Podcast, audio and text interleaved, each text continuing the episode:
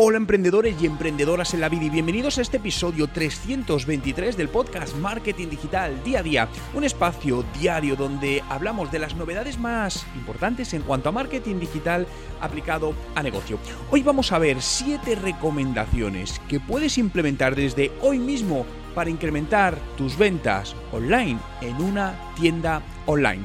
Pero antes de entrar de lleno en materia, ¿sabes cuál es la mejor manera de mejorar tus ventas, de mejorar tu negocio en Internet, aprendiendo cómo funciona el marketing digital y el negocio online. Y para eso está TechDi, el Instituto de Talento y Profesiones Digitales, donde te enseñamos mediante nuestros cursos online a todo lo que necesitas saber para potenciar tu negocio en Internet. Si quieres más información, visita nuestra web techdi.education. Te dejo el enlace en la descripción. Hoy es miércoles 12 de agosto de 2020 y mi nombre es Juan Merodio.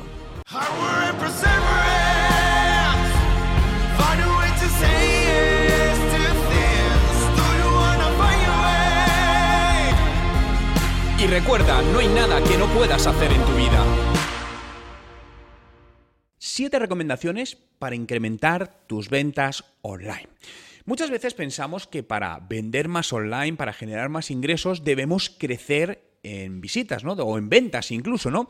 Y esto no es del todo cierto. Sí, es una manera de crecer, pero hay otra manera mucho más interesante y que te recomendaría aplicarla antes que intentar llevar más visitas a tu página web. Y se trata de incrementar el ticket medio del cliente, ¿no?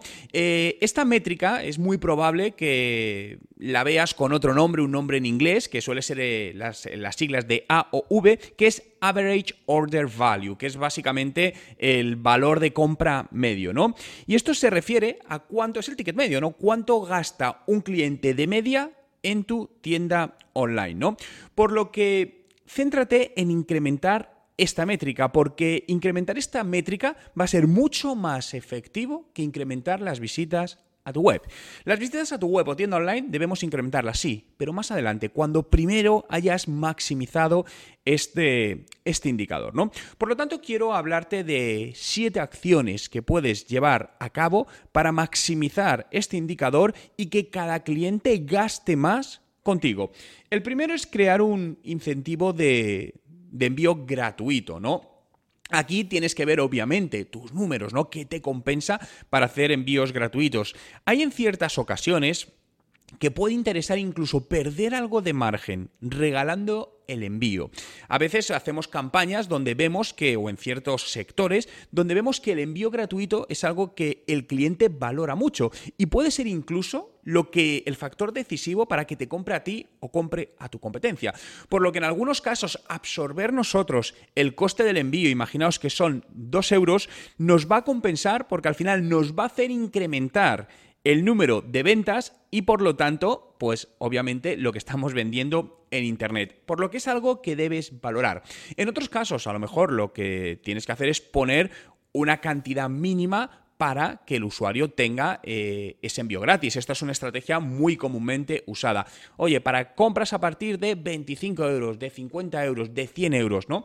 Ahí depende. Sí es cierto que algunas veces he visto en algunas tiendas unas cantidades mínimas muy altas, ¿no? Recuerdo hace poco, no recuerdo de qué era la tienda, pero estaba buscando y eran productos de un precio medio de 30, 40 euros y ponían que la compra, la compra media, la compra más barata para el envío gratis eran 75 euros, lo cual me pareció bastante elevado, ¿no? Para este para este concepto. Pero bueno, al final aquí hay muchas estrategias, como siempre os digo, hay muchos caminos para llegar al mismo resultado.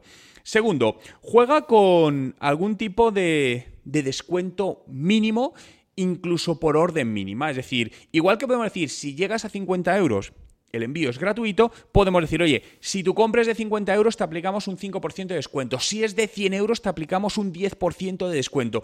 Y esto al final actúa, es un tema de neuromarketing, actúa como activador para el usuario, porque muchas veces ves que te quedas a poco dinero y dices, oye, pues mira, pues me compro este producto y encima me sale un 10% más barato. Fijaos, esto justamente me pasó a mí hace un par de días que estaba comprando en una tienda online de, deportes, estaba comprando un par de productos, ¿no? Y justamente pues me llegaba, no sé si me quedaban 3 euros para llegar al, al mínimo para que me hiciesen el envío, el envío gratis. Entonces al final dice, oye, pues mira, compro este producto también de paso, que aunque me cueste 4 euros más, pero así no pago el envío, me sale y tal. Y hice la compra. Al final lo que hice es aumentar ese ticket medio del cual estamos hablando, ¿no? Y siendo consciente, obviamente, de la estrategia, pero al final es algo que funciona, ¿no? Y que debes, eh, debes totalmente utilizar porque te va a ayudar. Eh, tercero, Introduce ofertas por tiempo limitado. Esto funciona muy bien. Al final, esa sensación de que algo se acaba y si no aprovechamos ahora lo vamos a perder es una estrategia muy efectiva de venta online. Esto se conoce también como FOMO, F-O-M-O, que es el acrónimo en inglés de Fear of Missing Out, que es miedo a perderse algo. Y esto se utiliza en muchísimas estrategias de, de marketing y de ventas, ¿no? La sensación de que si no lo compras ahora va a pasar tu oportunidad y nunca lo vas a poder aprovechar esa gran oferta. Por lo tanto, juega con ella. Obviamente, con estas ofertas no deben ser permanentes, no tendría sentido poner permanentemente siempre 30 días al mes, 12 meses al año, una oferta igual de tiempo limitado.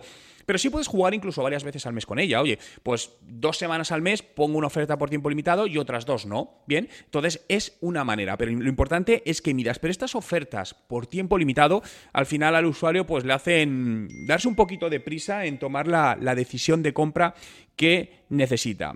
Cuarto, utiliza los productos relacionados para aumentar el carrito medio. Muchas veces digo, oye, pues mira, eh, me voy a ir de vacaciones, me he comprado unas gafas de para bucear con, con, el tubo y es lo único que me quería comprar, pero cuando lo he comprado y lo he metido en el carrito, de repente abajo me pone, oye, y puedes comprar también esta pequeña cámara que se engancha en, tu, en tus gafas y puedes grabar lo que vas buceando. Y algo que no tenía en mente comprarme, pero en ese momento, emocionalmente, me imagino diciendo, ah, bueno, claro, y esto lo pongo, ostras, qué experiencia más buena, lo compro. Bien, productos relacionados. Esto también ayuda a, aumentar el ticket medio porque, insisto, el usuario pensaba comprar una cosa, pero si le ofreces otra que le encaja, le gusta y cree que va a mejorar la razón por la cual está comprando tu producto, va a ser algo muy útil para que te lo compre y por lo tanto estás vendiendo más.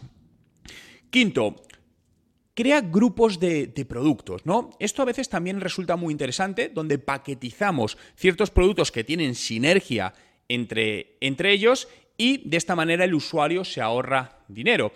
Eh, por seguir con temas de deporte, imaginaos que me voy a ir de acampada, ¿no? Entonces es mi primera vez que me voy a acampada, por lo que cuanto me tengo que comprar una mochila, una cantimplora, una tienda de campaña y unas botas para andar. Bien, imagínate que me haces un pack de todo eso, donde si me compro las botas que me dices tal, tal, tal, me ahorro un 25% de descuento. Es muy probable que si eso me encaja, diga, ah, pues mira, así no estoy metiendo uno de los productos, esto tiene buena pinta, lo compro, ¿no? Y además desde el lado de piensa que es interesante, porque hay Igual que cuando compro un producto individual lo analizo individualmente, cuando compro un producto en grupo no lo analizo tanto a nivel individual. Es decir, si yo compro ese pack, al final Puedo mirar qué botas son o qué mochila, pero lo que estoy comprando es el pack. Si me encaja el pack completo, lo voy a comprar. Y desde la empresa eso te permite muchas veces dar salida a productos que de otra manera pueden tener una salida más difícil, ¿no? Los estás paquetizando de esa manera. Sexta, eh, utiliza obviamente eh, opiniones de clientes. Esto es fundamental en ventas online. Tenemos que vender confianza, ¿no? Recordad que siempre no vendemos productos, no vendemos servicios, lo que vendemos es confianza. Y esa confianza en online es muy, sobre todo muy importante, porque al usuario eh, está comprando online, está metiendo sus datos personales, su tarjeta de crédito, sus datos de, pago, ¿no? Y esto es algo que, pues bueno, pues genera una fricción fuerte. Por lo tanto, vende confianza. Aprovecha y pone en distintas fases del proceso de venta.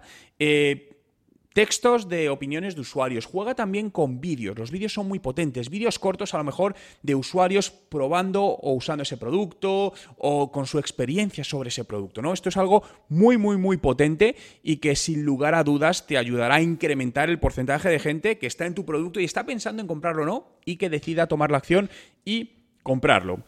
Y por último, la séptima.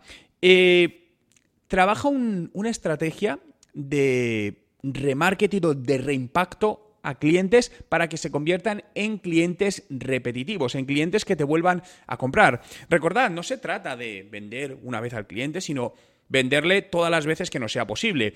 Esto variará, obviamente, en función del, del tipo de producto o del tipo de servicio.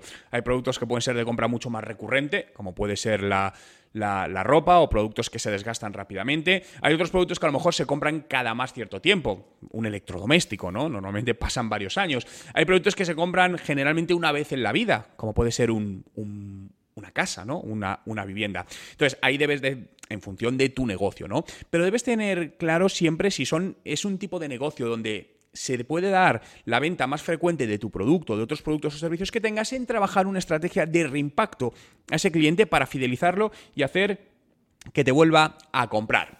Muchas gracias a todos por estar ahí una vez más y por hacer posible este podcast que puedes seguir en Spotify. Busca Juan Merodio, dale a seguir y acceda a más de 1400 podcasts publicados y diariamente estaré contigo compartiendo novedades para ayudarte a mejorar los resultados de tu negocio en Internet. Recordarte, no te vayas antes sin visitar la web de nuestro Instituto de Talento y Profesiones Digitales TECDI, donde podrás acceder en un formato de tarifa plana por una pequeña suscripción mensual a todos nuestros cursos, clases en directo, eh, un tutor que te acompañe y te ayude y mucho más. Más información en techdi.education. Gracias por estar ahí, cuidaros y nos vemos mañana.